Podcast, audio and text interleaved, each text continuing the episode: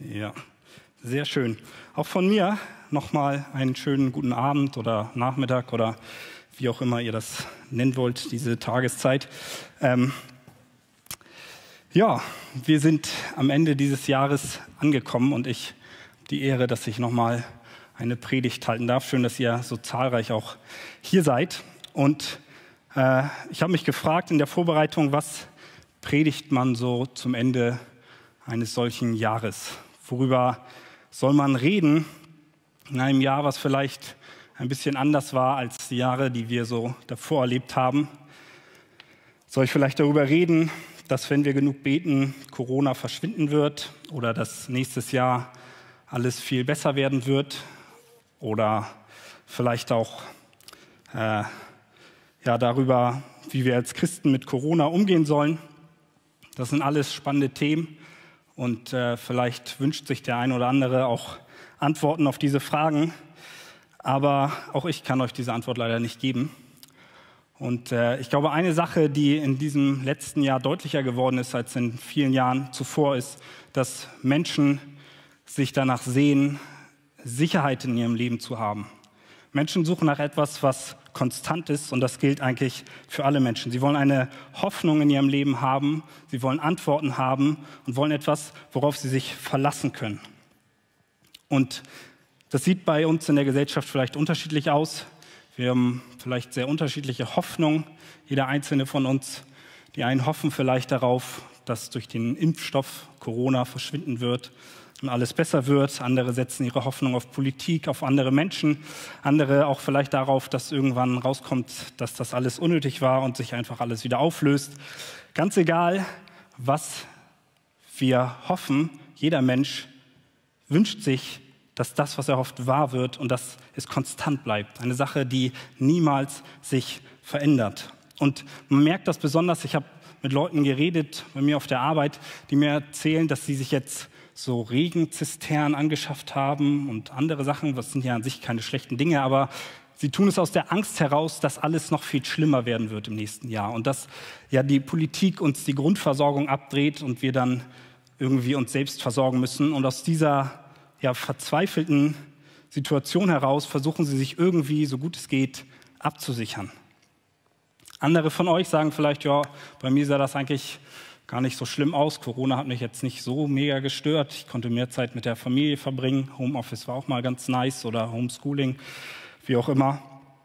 Und die haben es eher genossen und finden eigentlich, ja, so schlimm war das Jahr jetzt auch nicht. Und äh, eigentlich, wenn wir es so zusammenfassen, macht das also gar nicht so einen großen Unterschied zu den Jahren, die wir vorher hatten. Natürlich waren einige Dinge ein bisschen anders, ein paar Dinge haben sich geändert. Wenn man heute sagt, ich starte positiv ins neue Jahr, kann das auch falsch verstanden werden. Aber ansonsten sind die Dinge doch eigentlich sehr ähnlich wie in den Jahren zuvor. Es gibt Leute, denen geht es gut, die sagen, das Jahr war toll. Andere, andere fanden das Jahr nicht so nice. Deswegen wäre es doch cool, wenn es eine Sache gäbe, die immer gleich bleibt. Eine Sache, die völlig unabhängig von jeder Situation ist. Und eine Sache, die immer gut ist. Und genauso eine Sache gibt es. Eine Sache, die völlig unabhängig von allen Umständen ist, auch den Umständen, in denen du dich gerade befindest, und trotzdem passend für jede einzelne Situation ist. Und diese Sache ist die Tatsache, dass Gott sich nicht verändert. Gott ist der Einzige, der uns Sicherheit geben kann. Gott ist der Einzige, der bleibt, der konstant ist. Und er ist der Einzige und das Einzige, was wir in unserem Leben brauchen, um Sicherheit zu haben, um eine Hoffnung zu haben. Und deswegen ist der Inhalt dieser Predigt auch nicht anders als in den Jahren zuvor, sondern es geht um Gottes Wort. Natürlich predigen wir über Themen, die uns zurzeit interessieren, aber am Ende des Tages müssen wir immer zu dem zurückkommen, was bleibt zu Gottes Wort, zu seiner Vollkommenheit. Arthur W. Pink sagt, zwei Dinge zwingen den Menschen immer wieder dazu, ihre Meinung zu ändern und neu zu planen. Uns fehlt die Fähigkeit, Dinge vorauszusehen, damit wir uns auf sie einstellen können. oder wir haben nicht die Kraft, sie auszuführen. Da Gott aber allwissend und allmächtig ist, gibt es keinen Grund, warum er seine Entscheidung bereuen müsste. Gott bleibt gleich. Sein Plan ändert sich nicht. Auch alle Umstände, die wir gerade erleben, sind Teil von Gottes Plan. Und er ist es, der sich nie ändert. Er ist gleich, immer und er ist ewig. Er existierte schon immer und er weiß, was in Zukunft kommen wird. Jesaja drückt das so aus: Das Gras ist verdorrt, die Blume ist abgefallen, aber das Wort unseres Gottes bleibt in Ewigkeit. Später schreibt er: Ich bin es, äh, ich äh, schreibt Gott in Jesaja, sagt Gott von sich selbst: Ich bin es, ich bin der Erste und ich bin auch das Letzte. Die Psalmen drücken es so aus: Himmel und Erde werden vergehen, aber du bleibst. Sie werden alt wie ein abgenutztes Kleid Du wirst es auswechseln wie ein abgetragenes Gewand und so werden sie verwandelt. Du aber bleibst immer derselbe und deine Zeit wird kein Ende haben. Oder Hebräer im Neuen Testament, denn Jesus Christus ist immer derselbe, gestern, heute und in alle Ewigkeit. Und das bedeutet für uns auch, dass all die Versprechen, die wir in Gottes Wort finden, bleiben. Er steht zu seinem Wort. Er ändert sich nicht. Und seine Versprechen gelten, gelten auch für uns, wenn die Situation und die Umstände vielleicht nicht so doll sind. Er ist immer bei uns. Er hilft uns. Er tröstet uns. Er lässt uns niemals los. Er vergisst uns niemals. Und er hat uns zu seinen Kindern gemacht. Und an dieser Tatsache wird sich niemals was ändern, weil Jesus immer derselbe ist und es bleiben wird in alle Ewigkeit. Die Frage ist, wie reagieren wir auf diese Wahrheiten? Wie reagieren wir, wenn wir das lesen? Und ich möchte heute auf drei verschiedene mögliche Reaktionen geben. Die Liste ist nicht komplett und nach jedem Teil wollen wir dann direkt auch darauf äh, reagieren, im Lobpreis oder auch im Gebet, damit ihr schon mal Bescheid wisst. Also es kommt ein Punkt und dann reagieren wir erstmal und dann kommen die anderen Punkte. Die erste Reaktion, die angemessen ist, wenn wir diese Wahrheit verstehen, wenn wir ja, glauben, dass Gott ewig ist, dass er alles in der Hand hält, steht in Philippa Kapitel 4, wo es heißt, freut euch, was auch immer geschieht. Freut euch darüber, dass ihr mit dem Herrn verbunden seid. Und noch einmal sage ich, freut euch. Macht euch um nichts Sorgen Wendet euch vielmehr in jeder Lage mit Bitten und Flehen und voll Dankbarkeit an Gott und bringt eure Anliegen vor ihn. Dann wird der Friede Gottes, der weit über alles Verstehen hinausreicht, über eure Gedanken wachen und euch im Innersten bewahren, euch, die ihr mit Christus verbunden seid. Was ist also eine angemessene Reaktion, wenn wir verstehen, dass Gott gleich bleibt, dass er sich nicht ändert und er nicht in guten Umständen Gutes und sonst Schlechtes. Die Reaktion ist Freude in jeder Situation und auch vor allen Dingen Dankbarkeit. Dankbarkeit ist eine angemessene Reaktion darauf, wenn wir daran glauben, dass Gottes Wort wahr ist. Und wie unglaublich und eigentlich atemberaubend ist es, dass Gott, dieser ewige, allmächtige Gott, möchte, dass wir im Gebet zu ihm kommen, dass wir mit unseren Anliegen, so wie wir es gelesen haben, mit unseren Anliegen zu ihm kommen, dass wir ihm sagen, was uns bedrückt. Und wir sollen in jeder Situation, in jeder Lage, sollen wir zu Gott beten. Ganz egal, wie unsere Umstände sind, wir sollen beten. Diese Aufforderung gilt nicht nur für Leute, denen es schlecht geht und auch nicht nur für Leute, denen es gut geht. In jeder Situation, unser Gebetsleben sollte ja andauernd sein, ganz unabhängig von unseren Umständen. Wir sollten aufpassen, dass wir nicht zu Leuten werden, die nur zu Gott kommen, wenn wir etwas von ihm wollen, nur wenn wir leiden, nur wenn wir Probleme haben. Nein, wir sollen immer im Gebet zu Gott kommen. Und dann noch der entscheidende Punkt dazu, selbst unsere Anliegen sollen wir mit Dankbarkeit zu Gott bringen.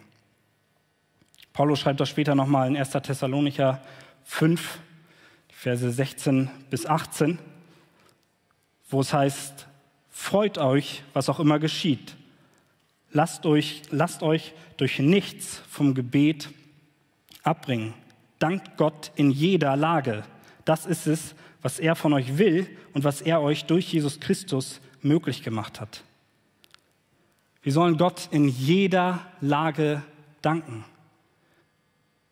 Und das ist nicht immer leicht, wir haben das auch gerade in den Zeugnissen gehört.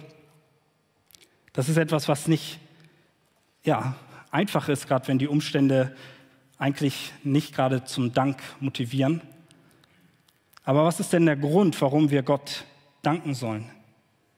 Weil er es uns durch Jesus Christus möglich gemacht hat, dass wir überhaupt zu ihm kommen können. Deswegen möchte er, dass wir ihm danken, weil er uns das größte Geschenk bereits gegeben hat. Und es ist nicht so, dass Gott das hier sagt, dass wir beten sollen mit Danken, damit er uns dann unsere Gebete erhört. Ich weiß nicht, wer das von euch kennt, vielleicht so diese Gedanken, ja, wenn ich jetzt mit meinem Gebet anfange, dann danke ich erst und dann kann ich Gott bitten und dann erhört er mich vielleicht besser, wenn ich erst ein bisschen Dank mache, so, dann besänftige ich Gott irgendwie. Nein, so ist es nicht, sondern wir sollen Gott danken, weil er uns das größte Geschenk bereits gegeben hat. Das bedeutet, wenn wir unsere Anliegen zu Gott bringen, wenn wir leiden, wenn wir Nöte haben, dann dürfen wir die zu ihm bringen. Wir dürfen ja ihm sagen, wie es uns geht. Aber wir dürfen im selben Moment wissen, das Beste hat Gott mir bereits geschenkt. Und er wird auch aus dieser Situation, wo es mir so schlecht geht, auch das haben wir gerade gehört, er wird aus dieser Situation etwas Gutes machen. Er hat mir doch schon alles geschenkt. 1. Korinther 15, Vers 57 sagt, Gott aber sei Dank, durch Jesus Christus, unseren Herrn, schenkt er uns den Sieg. Das ist der Grund, warum wir Gott danken können weil er uns durch Jesus Christus bereits den Sieg geschenkt hat. Und er wird auch in deiner Situation, in deinen Umständen ja den Sieg behalten. Er hat die Situation unter Kontrolle. Und das bedeutet auch, wenn wir ja Gott mit allen unseren Anliegen zu ihm kommen und ihm dabei aber trotzdem danken, dass wir ihm dadurch einfach verehren, dass wir ihm zeigen, ja, dass er Gott ist wir beten ihn an. Wir wissen, dass wir bei ihm geborgen sind und dass er souverän über diese Lage ist. Er möchte, dass wir zu ihm kommen im Gebet und dass wir ihm die Anliegen bringen, aber wir dürfen dabei nicht vergessen, dass er trotzdem Gott ist und dass wir darauf vertrauen dürfen, dass wir eigentlich im selben Moment schon danken dürfen, dass er ja das Beste für uns möchte. Selbst wenn er deine Umstände nicht verändert, wenn er dein Gebet nicht so erhört, wie du das gerne möchtest, bleibt die Tatsache, dass Gott Herr der Lage ist, dass er alles in seiner Hand hält. Und ich bin mir ganz sicher, und ich weiß es auch selbst, dass ja, sich so eine Dankbarkeit anzugewöhnen nicht leicht ist. Und dass Dankbarkeit ja etwas ist, was uns manchmal schwerfällt. Aber ich glaube, wir sollten daran arbeiten, dass wir es zu einer Gewohnheit machen, Gott in allen unseren Gebeten zu danken, ihm die Ehre zu bringen, ihm dafür zu danken, wie er ist und was er für uns getan hat.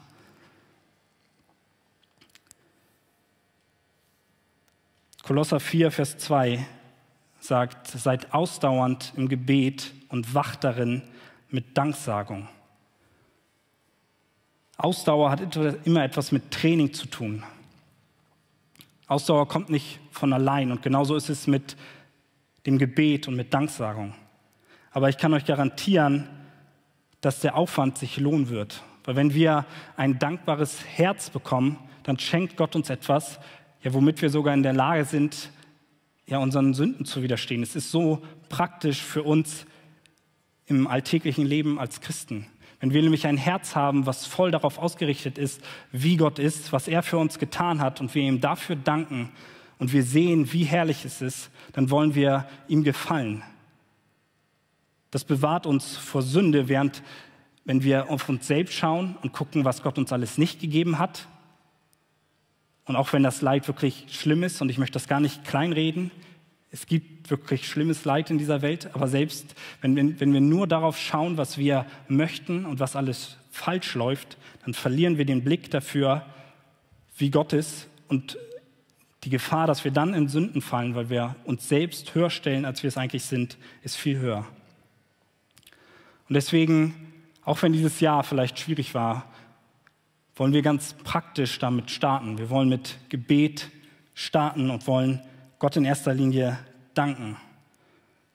Wir haben so viel Grund zu danken. Wir dürfen uns hier treffen, wir dürfen unsere Gottesdienste hier feiern, auch wenn es ja, einige Einschränkungen gibt. Aber im Großen und Ganzen müssen wir feststellen oder dürfen wir feststellen, dass Gott uns immer noch ja, mit mehr als genug Segen beschenkt. Und in erster Linie dürfen wir Gott dafür danken, dass er seinen Sohn für uns gegeben hat, dass er schon alles für uns gegeben hat und einfach ihn dafür danken, wie er ist. Und wir sehen das, ja, ein Beispiel dafür häufiger auch in dem Psalm, wie die Psalmisten beten, wie die Psalmen aufgebaut sind. Einige Psalmisten fangen häufig damit an, dass sie ihr klagen und ihre Umstände beschreiben und sie vor Gott bringen. Und denen ging es zum Teil echt ziemlich bescheiden. Aber ganz häufig kommen sie dann zu dem Punkt, dass sie einfach Gott dafür loben, wie er ist und ihm sagen, aber ich bin mir sicher, dass Gott die Situation führen wird. Dass er alles in der Hand haben wird und sie loben Gott und danken Gott einfach dafür, wie er ist. Und das können auch wir jetzt ganz ja, praktisch anwenden. Und wir wollen, so wie es in letzter Zeit schon ein paar Mal hatten, einfach eine Gebetszeit haben. Wir stellen hier gleich wieder das Mikro vorne hin und wollen diese Zeit besonders dafür nutzen, Gott einfach dafür zu danken, was er in dem letzten Jahr getan hat. Wir haben auch gerade die Zeugnisse gehört und vielleicht sind euch dadurch auch Dinge eingefallen, wofür ihr Gott einfach wirklich dankbar sein könnt, dass er euch verändert hat, dass er Dinge in eurem Leben getan hat. Und wenn euch da nichts einfällt, könnt ihr Gott einfach dafür danken, wie er ist. Deswegen Lass uns ins Gebet starten. Das Mikro wird da stehen und ich möchte euch einfach ermutigen, dass äh, ihr aus euren Reihen rauskommt, einer nach dem anderen und dann hier vorne einfach ja, laut betet.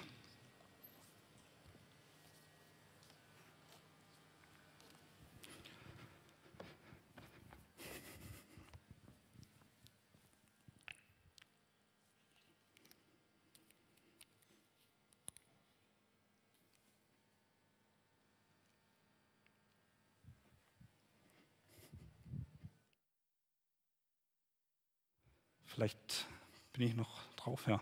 Äh, genau. Und äh, zu Beginn bete ich sonst einfach nochmal und dann könnt ihr hier gleich nach vorne kommen. Ja, Vater, ich möchte dir wirklich dafür danken, dass du dich nicht veränderst, dass deine Versprechen, die du uns in deinem Wort gibst, immer bleiben, dass du ja, nicht von irgendwelchen Umständen abhängig bist, sondern dass du alles in der Hand hältst, dass du souverän über jede Situation herrscht. Und das allein ist eigentlich Grund genug, um dir Danke zu sagen. Und ich möchte dir auch dafür danken, dass du ja einfach trotz der Umstände so viel hier auch in dieser Jugend gewirkt hast, dass Menschen dich erleben durften, dass du Menschen errettet hast und ja, dass Menschen verstehen durften, dass du alles gegeben hast, um sie von ja, deinem Zorn zu befreien. Danke, dass du dich selbst klein gemacht hast, so wie wir es ja gerade an Weihnachten gefeiert haben und in diese Erde, auf diese Erde gekommen bist, um ja, uns zu retten, allein aus Liebe. Du hast alles gegeben, damit wir frei sein dürfen. Und deswegen haben wir ja nur Grund zu danken, Herr. Und ich möchte dir danken, dass wir wissen dürfen, dass du hier bist, dass du unsere Gebete erhörst. Und äh, ja, bitte segne jetzt einfach noch den weiteren Abend. Amen. Ja, ihr dürft euch wieder setzen. Wir haben gehört, dass Gott ewig ist und dass er sich nicht verändert und dass unsere erste angemessene Reaktion darauf Dankbarkeit ist. Ein weiterer Punkt finden wir in 2. Korinther 1, Verse 3 bis 4, wo es heißt, Gepriesen sei Gott, der Vater unseres Herrn Jesus Christus, denn er ist ein Vater, der sich erbarmt und ein Gott, der der auf jede erdenkliche Weise tröstet und ermutigt. In allen unseren Noten kommt er mit Trost und Ermutigung zur Hilfe und deshalb können wir dann auch anderen Mut machen, die sich ebenfalls in irgendeiner Not befinden. Wir geben ihnen den Trost und die Ermutigung weiter, die wir selbst von Gott bekommen haben. Weil Gott ewig ist und weil er sich nicht ändert und weil sein Wort immer gilt, dürfen wir Mut schöpfen und wir dürfen getröstet sein. Vielleicht fällt es dir gerade in dieser Zeit schwer zu danken. Du saßt gerade auf deinem Platz und ja, es fällt dir einfach schwer, irgendwie einen Dank über die Lippen zu bringen, weil die Umstände irgendwie doch ja nicht so sind, wie du das gern hättest. Ich weiß nicht, was in dem letzten Jahr bei dir so passiert ist. Ob ihr vielleicht einen geliebten Menschen verloren habt, ob äh, ja, ihr einfach in finanziellen Schwierigkeiten mit der Familie steckt, ob vielleicht auch eine Diagnose euch und eure ganze Familie erschüttert hat. Und in solchen Momenten ist es schwer zu danken. Aber die Frage ist, was machen wir damit? Natürlich lässt es sich leicht sagen, wenn ich hier vorne stehe und eigentlich alles soweit gut ist, dass ich euch hier erzähle, wir sollen dankbar sein und sollen uns freuen. Das lässt sich leicht sagen, wenn, wenn es gut läuft, aber wie sieht es bei euch aus, wenn sich das Blatt plötzlich wendet? Ist Gott dann plötzlich doch nicht mehr so toll und so lieb und können wir uns dann doch nicht mehr freuen?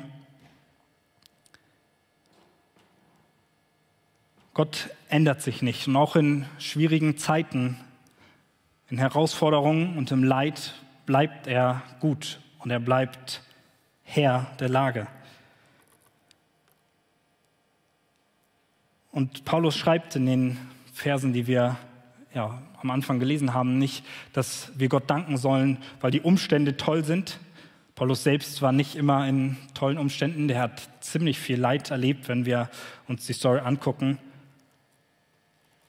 Aber trotzdem hat er ein dankbares Herz. Und wenn wir uns angucken, worin das gegründet war, dann, dann darf auch uns das nicht nur zur Dankbarkeit führen, sondern es macht uns Mut, weil wir sehen dürfen, wie jemand, der viel Leid erlebt hat, ja erfährt, selbst berichtet, wie Gott ihn aufbaut, wie er seinen Fokus auf Gott neu ausrichtet. Und deswegen kann er auch hier in Korinther schreiben, dass ja Gott selbst ihn ermutigt und tröstet. Und wir haben davon viele Verse, wenn wir sagen, dass das Wort Gottes wahr ist und Bestand hat und ewig bleibt, dann gelten auch diese Verse, die jetzt kommen, zum Beispiel Josua 1, Vers 9, wo es heißt, habe ich dir nicht geboten, dass du stark und mutig sein sollst? Sei unerschrocken und sei nicht verzagt. Und warum? Denn der Herr, dein Gott, ist mit dir überall, wo du hingehst. Und diese Zusage bleibt ewig, weil Gott ewig ist und weil er sich nicht ändert.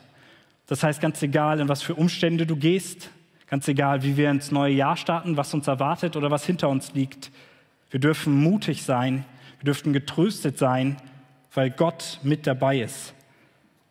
Psalm 31, Vers 25, seid stark und fasst neuen Mut, ihr alle, die ihr auf das Eingreifen des Herrn wartet. Oder 1. Korinther 16, Vers 13, seid wachsam, haltet unbeirrt am Glauben fest, seid mutig und seid stark. Gott gebietet uns in seinem Wort sogar, dass wir mutig sein sollen, dass wir neuen Mut fassen dürfen, dass wir getröstet sein sollen. Aber er kommt nicht als strenger Gott und sagt, ich habe doch gesagt, ich habe alles in meiner Hand und stell dich mal nicht so an. Nein, er kommt liebevoll an unsere Seite. Jesus sagt in Johannes 14, Vers 27, was ich euch zurücklasse, ist Frieden. Ich gebe euch meinen Frieden, einen Frieden, wie ihn die Welt nicht geben kann. Lasst euch durch nichts in eurem Glauben erschüttern und lasst euch nicht entmutigen. Wir haben keinen Gott, dem unsere Probleme egal sind und der sie kleinredet und einfach sagt, ich bin schon größer und jetzt vertrau mir einfach. Nein, er schenkt uns seinen Frieden. Er kommt an unsere Seite. Er fühlt mit uns mit. J.R. Miller schreibt, so tröstet Christus. Er setzt sich nicht einfach neben den Leidenden oder Beunruhigten, und redet über dessen Erfahrungen theoretisch und erzählt was darüber, sondern er fühlt mit ihnen. Und er ist so, dass er sie stark machen kann. Er kann uns stark machen und uns Stärke geben, damit wir es ertragen können. Jesus selbst kommt an unsere Seite. Er kümmert sich. Er gibt uns nicht einen Befehl und sagt einfach, jetzt mach und stell dich nicht an. Nein, Gott fühlt mit uns mit. Was, was kann uns mehr ermutigen und was ist ein größerer Trost als die Gewissheit, dass wir in unseren Nöten den Schöpfer der Welt, den Gott des Universums, den ewigen Gott an unserer Seite haben? Und dass er mit uns fühlt, dass er all unsere Leiden versteht und noch viel mehr, dass er unsere Leiden getragen hat, dass er genau deswegen auf diese Erde gekommen ist, um uns in Ewigkeit von diesen Leiden zu befreien. Ja, und er macht uns Mut, dass wir diesen Lauf, diese Leiden durchstehen und darauf zu schauen, was am Ende vor uns liegt. Die Frage ist, hast du diesen Trost schon einmal erfahren? Hast du den Trost, wovon Paulus in Korinther schreibt, schon mal erfahren? dass Gott in jeder Situation trösten kann. Ist Gott für dich dein Tröster? Und ich weiß, dass viele hier von uns heute diesen Trost schon erlebt haben. Wir haben es auch gerade, auch das in den Zeugnissen gehört. Und wie sieht das praktisch aus? Eigentlich bedeutet es nichts anderes, anderes, als dass wir in Gottes Wort schauen und die Wahrheiten, die er uns verspricht, glauben dass wir darauf schauen, was er uns sagt, dass er unsere Last nehmen wird, dass er, auch wenn sich die Umstände nicht ändern, bei uns ist. Und deswegen möchte ich dich ermutigen, wenn du das noch nicht ja, erlebt hast, dass du dich nach Gott ausstreckst, dass du zu ihm betest und dass du ihn einfach bittest, dass er dein Trost wird. Bitte ihn, dass er dich tröstet und dann wird er auch für dich ein Vater sein, der sich erbarmt und ein Gott, der auf jede erdenkliche Weise tröstet und ermutigt, so wie wir es gelesen haben. Und für jemanden, der das noch nicht erlebt hat, ist das vielleicht schwer zu verstehen. Und es ist auch eigentlich nicht eher zu beschreiben, wie dieser Trost sich anfühlt, weil er einfach über alle menschlichen Verstand hinausgeht. Er ist größer als jeder menschliche Trost. Er übersteigt jedes Leid. Bei Menschen ist früher oder später der Punkt erreicht, wo es eigentlich keinen Trost mehr geben kann. Wie willst du auch jemanden trösten, der kurz vor seinem Tod steht und nicht an Jesus glaubt, keine Hoffnung hat, nicht Gottes Kind ist? Für ihn gibt es keinen Trost mehr bei den Menschen. Und auch für einen Christ, der kurz vorm Sterben ist, ist es sicherlich immer leicht und auch das ist eine schwierige Situation, aber selbst in dieser Situation gibt es noch einen Trost, weil Jesus Christus selbst den Tod überwunden hat und uns ewiges Leben schenkt. Der Tod hat keine Macht mehr über die Kinder des lebendigen Gottes. Ja, der Trost Gottes ist so viel größer als alles, was wir hier der, auf Erden finden. Und dieser Trost ist sogar so groß, diese Ermutigung, dass wir sie, wenn wir sie selbst erfahren haben, einfach nur weitergeben können. Auch das haben wir gelesen, dass wir damit andere trösten. Und das bedeutet nicht, dass wir zu anderen kommen und sagen, stell dich nicht so an, guck doch, was Gott dir sagt, sondern wir machen es, wir nehmen Jesus selbst zu unserem Vorbild und kommen an die Seite unserer Geschwister in Liebe und einfühlsam. Und das bedeutet auch nicht, dass wir als Christen nicht trauern dürfen, dass wir ja kein Leid erleben würden oder dass die Leiden uns egal wären.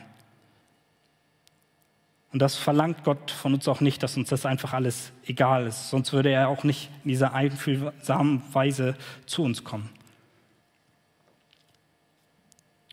aber trotzdem gibt er uns sein Wort, was größer ist als alles andere. Und wie gesagt, man kann es eigentlich nicht beschreiben, aber ich weiß von vielen hier, dass Gottes Wort auch in ihrem Leben schon ein riesiger Trost war mit Versen wie aus Jesaja 40, Verse 30 und 31, wo es heißt, Knaben werden müde und matt und junge Männer straucheln und fallen, aber die auf den Herrn harren, kriegen neue Kraft, dass sie auffahren mit Flügeln wie Adler, dass sie laufen und nicht matt werden, dass sie wandeln und nicht müde werden. Ja, Gottes Kraft, ja, Gottes Wort hat die Kraft, ja wirklich Mut und Trost zu geben und neue Kraft zu schenken. Und er schenkt uns auch viele Menschen, wo wir das sehen dürfen. Ein Beispiel ist zum Beispiel Joni Erickson Tada. Die, die häufiger herkommen, wissen, dass auch Andy ganz gerne mal was von ihr erzählt. Das ist eine Frau, die in jungen Jahren einen Unfall hatte und seitdem querschnittsgelähmt ist. Und sie schreibt, als ich mir den Hals brach, stellte Gott mir einen leidenden Gläubigen vor, der meine Aufmerksamkeit ganz auf Gottes Verheißung richtete. Ich war erstaunt, wie diese Verheißungen ihn gestützt hatten. Und so nahm ich Psalm 119, Vers 50 ernst. Das ist mein Trost und in meinem Elend, dass dein Wort mich belebt. Selbst eine Person, die wirklich viel menschliche Leiden erlebt hat, erzählt hier, dass sie erfahren durfte, wie Gottes Wort sie neu belebt hat, ihr neue Kraft gegeben hat. So viel Power steckt in Gottes Wort. Und die Umstände haben sich bei ihr nicht geändert. Sie wurde nicht geheilt oder so und konnte Gott deswegen danken und wurde so getröstet. Nein, es war einfach sein Wort. Sie hat einfach geglaubt, dass das, was Gott in seinem Wort schreibt, wahr ist. Und sie ist dadurch auch ein Trost und eine Ermutigung für ganz, ganz viele andere Menschen geworden. Manchmal hilft es vielleicht auch, wenn wir andere trösten wollen, wenn wir die gleichen Leiden selbst erlebt haben, wenn wir ähnliche Schwierigkeiten durchgemacht haben. Und auch das macht die Joni Erickson ganz praktisch und hilft viele, vielen Menschen, die ähnliches Leiden haben. Manchmal nutzt Gott sogar gerade unsere Leiden, um dadurch andere zu trösten, weil er ihnen zeigt, dass selbst diese Leiden ja nicht, nicht zu Trauer führen, sondern trotzdem Menschen, die Leiden erleben, mutig sein dürfen und getröstet werden. Und wenn das Menschen von außen sehen, dann werden sie auch dadurch ermutigt. So schreibt auch Paulus in 2. Korinther 1, Vers 6, wenn wir also Nöte durchmachen, geschieht es, damit ihr die mutmachende und rettende Kraft Gottes erlebt. Und wenn wir getröstet und ermutigt werden, bedeutet das auch für euch Trost und Ermutigung. Es hilft euch standhaft, die gleichen Leiden zu ertragen wie wir. Paulus sagt, er erleidet Dinge, damit andere getröstet werden, weil wenn sie sehen, wie er getröstet wird und wie er in diesem Leiden ermutigt wird, dann ermutigt das auch sie, weil sie wissen, okay, Gott hat wirklich die Kraft, selbst in diesen Umständen mir neue Kraft, neuen Mut und Trost zu schenken.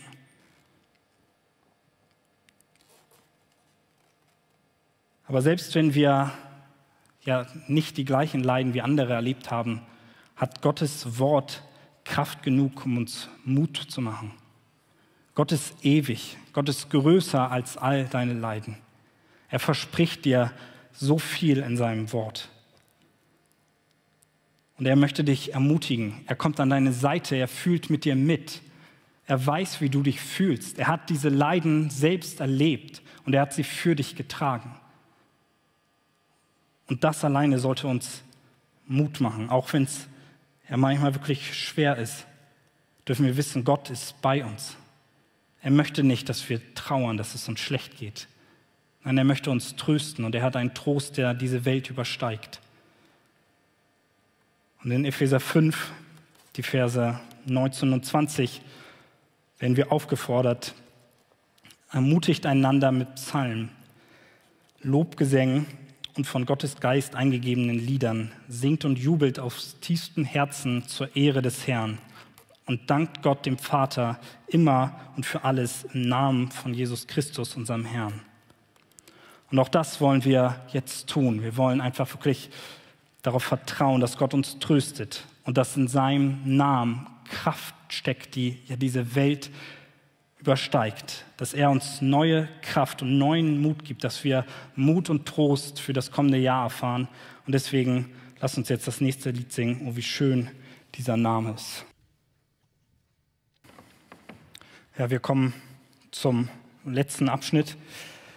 Wir haben gehört, dass Gott immer derselbe bleibt, dass wir deswegen voller Dankbarkeit sein dürfen und dass es uns Mut macht und Trost gibt.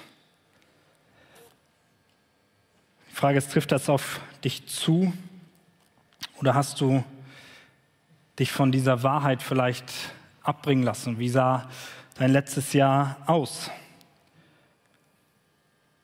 Und ich glaube, wir alle müssen uns eingestehen, dass es vielleicht Situationen gab, wo wir ja nicht darauf vertraut haben, nicht geglaubt haben, dass Gott wirklich der einzige Trost ist. Und dass wir Gott nicht gedankt haben dafür, wie er ist. Und dass wir Angst hatten, dass Gott die Situation vielleicht doch nicht unter Kontrolle hat. Wir haben vergessen, wie unglaublich groß Gott eigentlich ist. Und ich glaube, bei uns allen gab es Situationen, wo wir genau so gehandelt haben. Und dabei machen wir eigentlich nichts anderes, als dass wir ja Gott kleiner machen, als er ist und uns größer machen, als wir es sind. Wir sind der Meinung, dass wir größer als Gott wären, auch wenn wir es vielleicht nicht so ausformulieren. Aber wenn wir der Meinung sind, wir müssten nicht mehr auf Gott vertrauen und sein Trost ist nicht ausreichend und sein Mut reicht mir nicht und ich vertraue nicht auf ihn und ich bringe ihm keinen Dank, weil ich der Meinung bin, er hätte es gerade nicht verdient, dann stellen wir uns über Gott. Aber Gott möchte, dass wir ihm vertrauen und in der Bibel lesen wir sogar davon, auch wenn es hakelt, dass er ja, ist bestraft, wenn Menschen ihm nicht vertrauen, wenn wir zum Beispiel die Geschichte von Zacharias, dem Vater von Johannes dem Täufer, angucken, wo Gott ihm sagt, dass er ihm einen Sohn schenken wird und er ihm nicht glaubt und Gott ihn deswegen stumm macht, bis Johannes geboren wird. Damit möchte ich jetzt keine Angst machen und wir erleben es ja auch jetzt nicht, dass wir aufgrund von mangelndem Vertrauen direkt bestraft werden, aber dennoch sollte es uns zur Buße führen und wir sollten Buße darüber tun. Wir sollten Gott um Verzeihung bitten, dass wir ihm nicht den Dank gebracht haben, der ihm zusteht, ja, und vielleicht den Trost in anderen Dingen gesucht haben. Die Tatsache, dass Gott ewig ist, dass er sich nicht verändert, dass er Herr der Lage ist, sollte uns demütig machen und sollte uns dazu führen, dass wir ja ihm für jede Sünde um Verzeihung bitten. Denn jede Sünde ist ein Zeichen von mangelndem Vertrauen an Gott. Wir suchen unsere Erfüllung in anderen Dingen.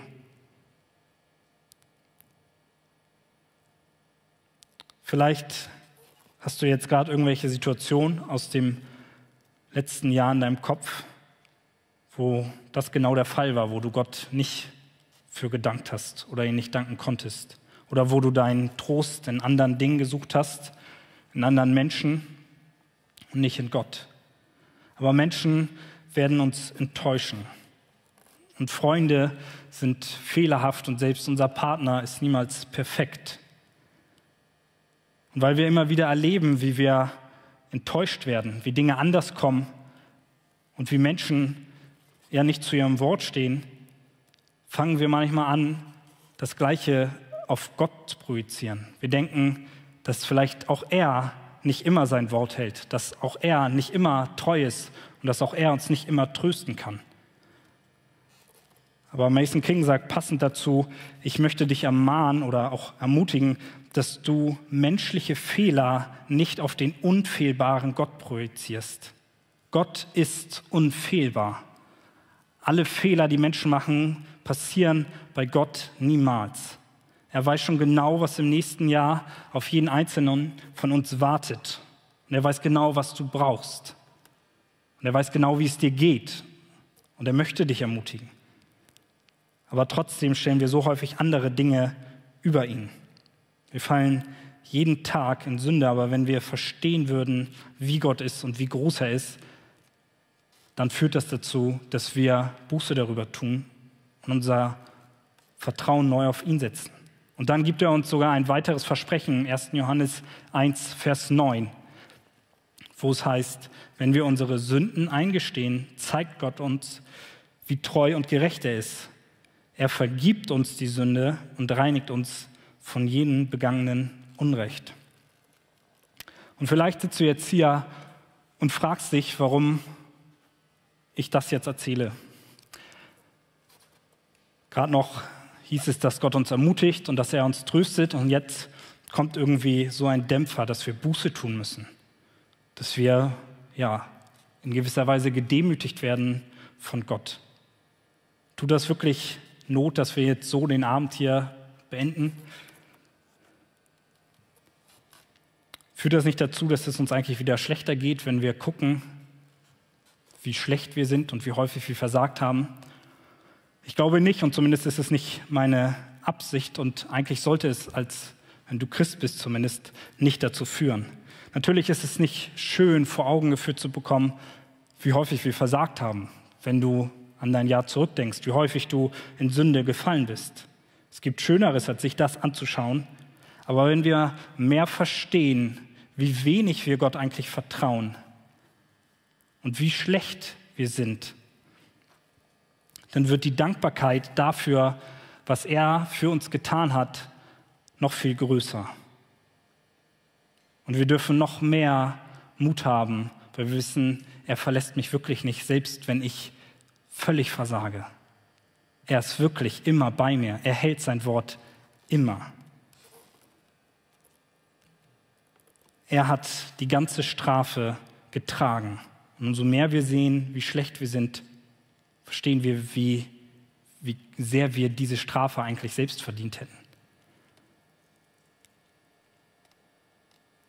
Wir haben in vielen Versen davon gehört, dass der Trost für die Kinder Gottes ist und dass er die die Grundlage für die Dankbarkeit, die wir empfinden, eigentlich Jesus selbst ist, sein erlösendes Werk am Kreuz. Das ist, warum wir Gott danken, weil wir ja seine Kinder sein dürfen.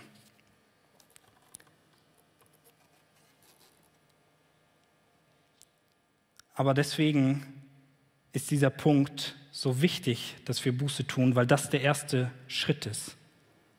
Was haben wir denn am Anfang unserer Bekehrung getan? Wir haben uns eingestanden, dass wir Sünder sind und dass wir von Gott abhängig sind, dass er größer ist und dass er für unsere Schuld gestorben sind. Und deswegen haben wir Buße getan. Also nur wer daran glaubt, für den gilt dieser Trost. Nur wer an Jesus glaubt und zu ihm gehört, kann diese Dankbarkeit empfinden. Davor ist sie nicht greifbar.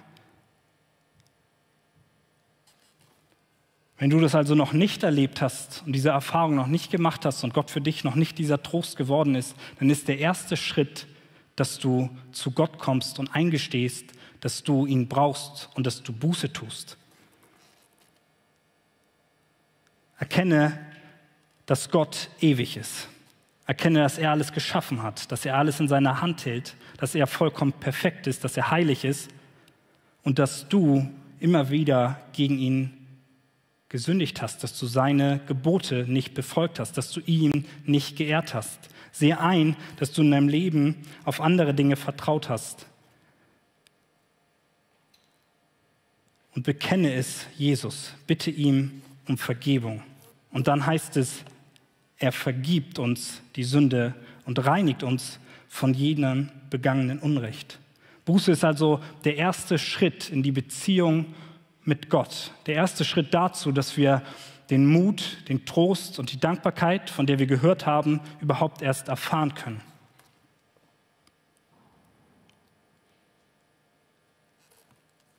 Wenn wir hier sitzen und noch nie unsere Schuld und unsere Abhängigkeit von Gott, vor Gott bekannt haben, dann möchte ich dich ermutigen, dass du das am besten noch heute tust, weil ich dir dann garantieren kann, wenn du zu Jesus kommst, wenn du ihm dein Leben gibst, dann wirst du einen Trost erfahren, den du noch nie zuvor erlebt hast. Und das können dir hier ganz viele bezeugen. Dann ist es ganz egal, ob sich deine Umstände verändern oder nicht. Dann wird dieses Jahresende das Beste sein, was dir in deinem ganzen Leben passiert ist, weil Jesus das Beste ist, was dir passieren kann. Aber Buße ist nicht ein einmaliger Akt, den wir zu Beginn unseres Glaubenslebens einmal tun, sondern das gilt auch für jeden einzelnen Christen hier, für jeden, der schon längst mit Jesus lebt. Auch wir haben es nötig, jeden Tag auf neue, aufs Neue Buße zu tun. Gott um Vergebung zu bitten, wo wir ihm nicht vertraut haben, wo wir ihn klein gemacht haben und damit gegen ihn gesündigt haben. Deswegen schaue darauf, wie groß und unbegreiflich unser Gott ist, wie er sich selbst gedemütigt hat, klein gemacht hat. Und das führt automatisch zur Buße, dass wir sehen, wie schlecht wir sind und auf Gott schauen, was er für uns getan hat. Und aus dieser Buße sortiert, dass wir ja, im selben Moment getröstet werden von Gott, dass er uns Mut macht, dass er uns stärkt, dass seine Verheißungen für uns gelten. Und dieser Gott, der dir verspricht, immer bei dir zu sein und der alle deine Schuld vergibt, er ist größer als alles andere und deswegen hat er allen Dank verdient. Das heißt, wir könnten das also eigentlich von hinten nach vorne aufrollen. Buße führt dazu, dass wir mit Gott eine Beziehung führen. Und dadurch, dass wir mit Gott eine Beziehung führen, dürfen wir ermutigt werden, dürfen getröstet werden von ihm selbst. Und wenn wir das erleben, wie er uns neuen Mut macht, wie er uns Trost spendet, können wir gar nicht anders, als mit einem dankbaren Herzen ins neue Jahr zu starten. Und deswegen lass uns gemeinsam unsere Herzen ganz neu auf Jesus ausrichten. Mit ihm dieses Jahr beenden, unsere Sünden vor ihn bringen, noch einmal Buße tun, ermutigt und getröstet werden und ihm danken dafür, was er in unserem Leben tut und vertrauen, dass er ja auch das nächste Jahr in seiner Hand hält. Amen.